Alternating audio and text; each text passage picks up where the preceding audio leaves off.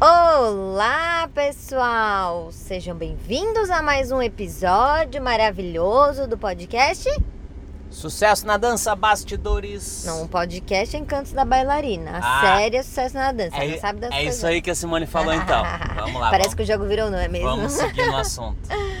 E hoje a gente vai dar continuidade ao episódio anterior em que falamos sobre o início da SD Balé nas redes sociais, que foi Instagram, Facebook, o falecido Orkut. E hoje a gente vai falar sobre YouTube, Spotify, aqui mesmo, ah, Pinterest e acho que é isso. WhatsApp. Ah, WhatsApp, é que a gente não leva em consideração que é rede social. Qual você quer começar, meu amor? é, vamos na ordem cronológica. É que tu sabe que cronologia pra mim Então vamos lá, o Spotify, que foi o podcast Encantos da Bailarina, que foi uma ideia da Neide no tempo em que esteve aqui conosco. Que ela. 2019? 2019. Que, Hum, quem sabe da data? Hum, que foi que é justamente mais uma possibilidade de criação de rede, de contato com quem quer saber de você. Obviamente que eh, o Spotify é algo um pouco mais caro, né? demanda um pouco mais de estrutura, porque tem que hospedar os áudios e tal, tem que fazer uma série de registros, tem que para conseguir hospedar no Spotify, tem todo um processo que é mais complicado. É bem chatinho. Mas é interessante, vocês estão aqui nos ouvindo, ou no Spotify, ou no SoundCloud, ou no qualquer outra plataforma dessas aí de áudio. É um pouco difícil, mas dá tudo certo. Não, é algo mais complicado, né? Justamente por isso que demoramos tanto para fazer e que a gente organiza o podcast por séries. Né? Quando começou era com uma periodicidade constante e depois a gente optou por transformar ele em séries, porque aí tem ah, questões muito pontuais que a gente consegue trabalhar e caso não tenha questões muito pontuais que a gente vá trabalhar, a gente vai organizando em uma série como essa, por exemplo, Sucesso na Dança, que começou lá no início da pandemia, pandemia na qual ainda estamos. Se você está ouvindo isso aqui em 2050, no ano 2020, 21 e sei lá mais quantos anos, o Brasil atravessou uma pandemia que a nossa comunicação foi muito mais para as redes sociais porque a gente tinha que estar longe das pessoas. Então, nesse período em que a gente precisa de um distanciamento físico, né, o, a proximidade online, a proximidade digital, a proximidade nas redes aumentou bastante. Ah, então, o podcast surgiu lá em 2019, não se pensava ainda em coronavírus. Ah, mas é, Coronavírus. é mais uma das redes que vocês têm a opção de estar e é mais um ponto de contato que a gente consegue aprofundar muito o conhecimento, como aqui que vocês estão ouvindo enquanto estão fazendo qualquer outra coisa, dirigindo, correndo, lavando louça, eh, o que estiverem fazendo. E depois do. Aliás, não é nem depois, né? É tudo meio junto e misturado, né? É, daqui eu ia falar do YouTube, que eu ia dizer, porque na verdade o YouTube veio Começou antes até do que o antes. Instagram. Ai, a pessoa não sabe de cronologia, Não, é, é, muito que, difícil. não, é que nós não trabalhávamos. É, não, o canal ele foi feito há muito tempo, não sei nem quando, pra postar um outro vídeo que a gente precisava e era isso. Não era trabalhado como um canal mesmo. Como uma rede social. É, como é hoje. E aí, na pandemia 2020, é, com a necessidade. Não, foi antes. É verdade, foi antes. No ano Foi anterior, antes. a gente começou a produzir material específico para o YouTube. Por exemplo, eu fiz uma série de materiais para usar na sala de aula, dica para as prof- para as Que professoras. foi meio junto com o início do podcast, do canal no Spotify. Isso, exato. E aí, sim, no ano seguinte, 2020, com a, pandemia, a gente reestruturou isso e fez uma movimentação entre todas as SDs para gravação de vídeos, atividades, porque tinha necessidade dos pais receberem vídeos do que as crianças iam fazer em casa, porque agora estavam trancados em casa com os seus filhos e não tinham o que eles fazerem. Então a gente trouxe lá no início essa proposta. Passamos o ano de 2020 inteiro postando vídeos para suprir essa necessidade. E aí come- foram mais de 100 vídeos, eu acho que a É, gente não postou. sei, não lembro. Mas, e começamos a tratar o YouTube como rede social. Então, Você que está ouvindo aqui, se não segue a gente ainda no YouTube, para de ouvir agora, vai lá, segue, volta e continua daqui. E aí agora 2021, se você está ouvindo em 2050, como o David disse, esse, episódio foi gravado em 2021. e agora 2021 a gente modificou novamente a proposta e eu faço lives, dou aulas através de lives, é, todas as segundas-feiras às duas da tarde. Então, até o presente momento, já fizemos quantas? Você sabe? Você 20, sabe? 20. Foi a vigésima essa semana. Isso aí, comecei no final de 2019. Não, final de 2020. É. Opa, tô perdida no tempo. Final de 2020 e seguimos agora em 2021. Está sendo muito legal porque eu tô me aproximando bastante do público, de vocês, pessoas lindas, das professoras, do pessoal que se interessa por essa questão de balé e a gente pode amadurecer muitos assuntos que não teria outros canais. Lá anteriormente tinham que ser vídeos rápidos, as pessoas não ficavam muito tempo. E a própria plataforma mudou conforme o tempo foi passando, que as pessoas queriam conteúdos maiores, mais longos. Então, é, a gente também foi se adaptando a isso, né, ao que estava acontecendo. E agora, com as lives, uma hora, uma hora e meia, duas horas já teve de. Duas horas e pouco já teve, teve, né? Um... Quando tinha muito assunto. é... E é isso por enquanto do YouTube. Algo a acrescentar?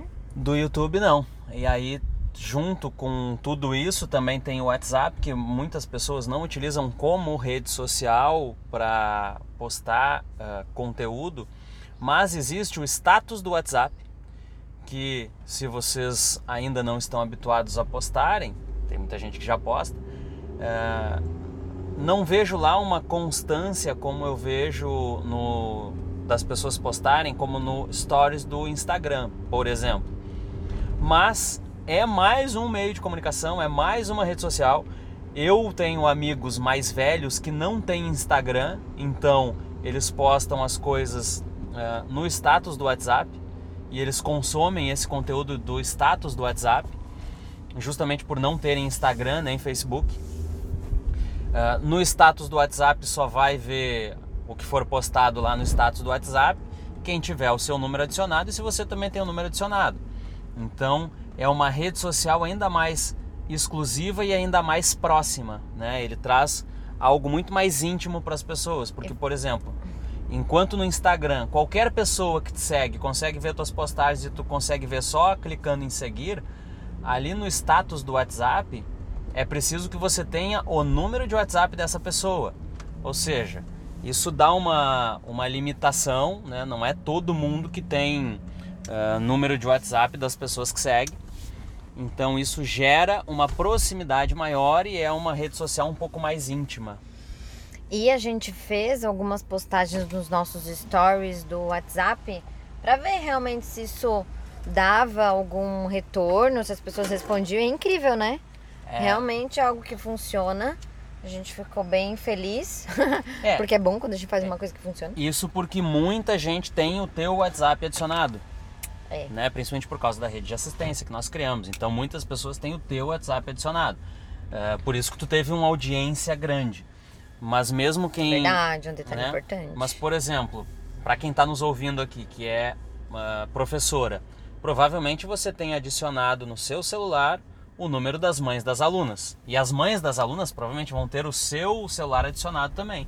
Então ali é um local onde é possível postar coisas, postar ou conteúdo, ou o que vocês fazem em aula, ou alguma informação que seja importante para as mães das alunas e para as amigas de vocês que se elas acessam essa rede social do status no WhatsApp, elas vão ver essas postagens.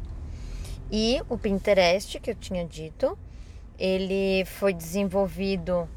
Eu criei as contas, né, no início da pandemia, 2020. Ali início não, né? Um pouquinho depois que tinha começado.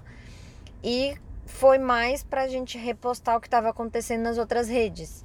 Então, o Pinterest ele tem uma peculiaridade, ele tem uma linha de trabalho que é diferente de todas as outras. O objetivo dele é diferente. A Yane já fez alguns cursos de Pinterest e em breve vocês vão ver a gente fazendo é, materiais, conteúdos direto para essa plataforma, que é algo que hoje a gente não está dando toda a atenção Porque a gente tem que dar atenção para algumas coisas e aí tem que escolher qual que a gente vai dar atenção. Mas em breve vocês provavelmente vão ver a gente atuando mais fortemente no Pinterest. Mais alguma rede social que não lembramos de falar? Hum, é, LinkedIn eu também criei conta para SD e para mim.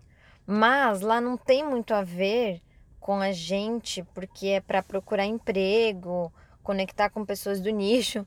As pessoas do nosso nicho não estão no LinkedIn. Quem quer emprego, enfim, essas coisas, não está lá. Então, tá, eu tenho uma conta, se quiser me seguir, me segue, mas eu nem, eu nem abro por enquanto. Mas pode me seguir em todos os lugares, acho bem legal. Então, sobre redes sociais, era isso. A gente podia conversar com a Iane agora, né? Exatamente. A Iane é uma é, pessoa muito maravilhosa que entende muito dessas questões de estratégias, redes sociais. Então, a gente vai trazer ela aqui para ela contar a trajetória dela e como ela faz. Pronto. Passou. e como ela faz é, a mudança, por exemplo, ela entrou na SD, como que foi o pensamento dela para fazer o nosso branding e ela explica essas palavras em inglês para vocês. O que que quer dizer? É, que é, é justamente uh, ter uma, uma postura ainda mais profissional em redes sociais, que na dança é raro a gente ver uma estratégia profissional de comunicação na rede social. Porque muita gente uh, posta ali qualquer coisa, posta no que vem na cabeça, as diretoras da escola postam lá como elas imaginam que seja, e não há um, uma gestão profissional de redes sociais que é parte do que a Iane faz aqui para nós, que é justamente essa gestão profissional da rede social da SD. Então, sempre que vocês falarem, ou quase sempre que vocês falarem lá no perfil arroba SD Balé Brasil, é a Iane que vai estar respondendo. Uh, e ela faz toda essa parte no SD Balé Brasil, uh, orienta uh, o, as postagens do Instagram da Simone, no Instagram arroba Simone Duarte Oficial. Me segue. Vocês vão estar sempre falando com a Simone. Uh, mas ainda assim, mesmo sendo um Instagram que a Simone faz as postagens, que a Simone responde, tem uma estratégia de comunicação criada pela Iane. Então, no próximo episódio, conversamos com a Iane aqui para falar mais sobre essas redes sociais. essas questões, tá bom? Um beijo para vocês. Beijo, tchau. E até o próximo.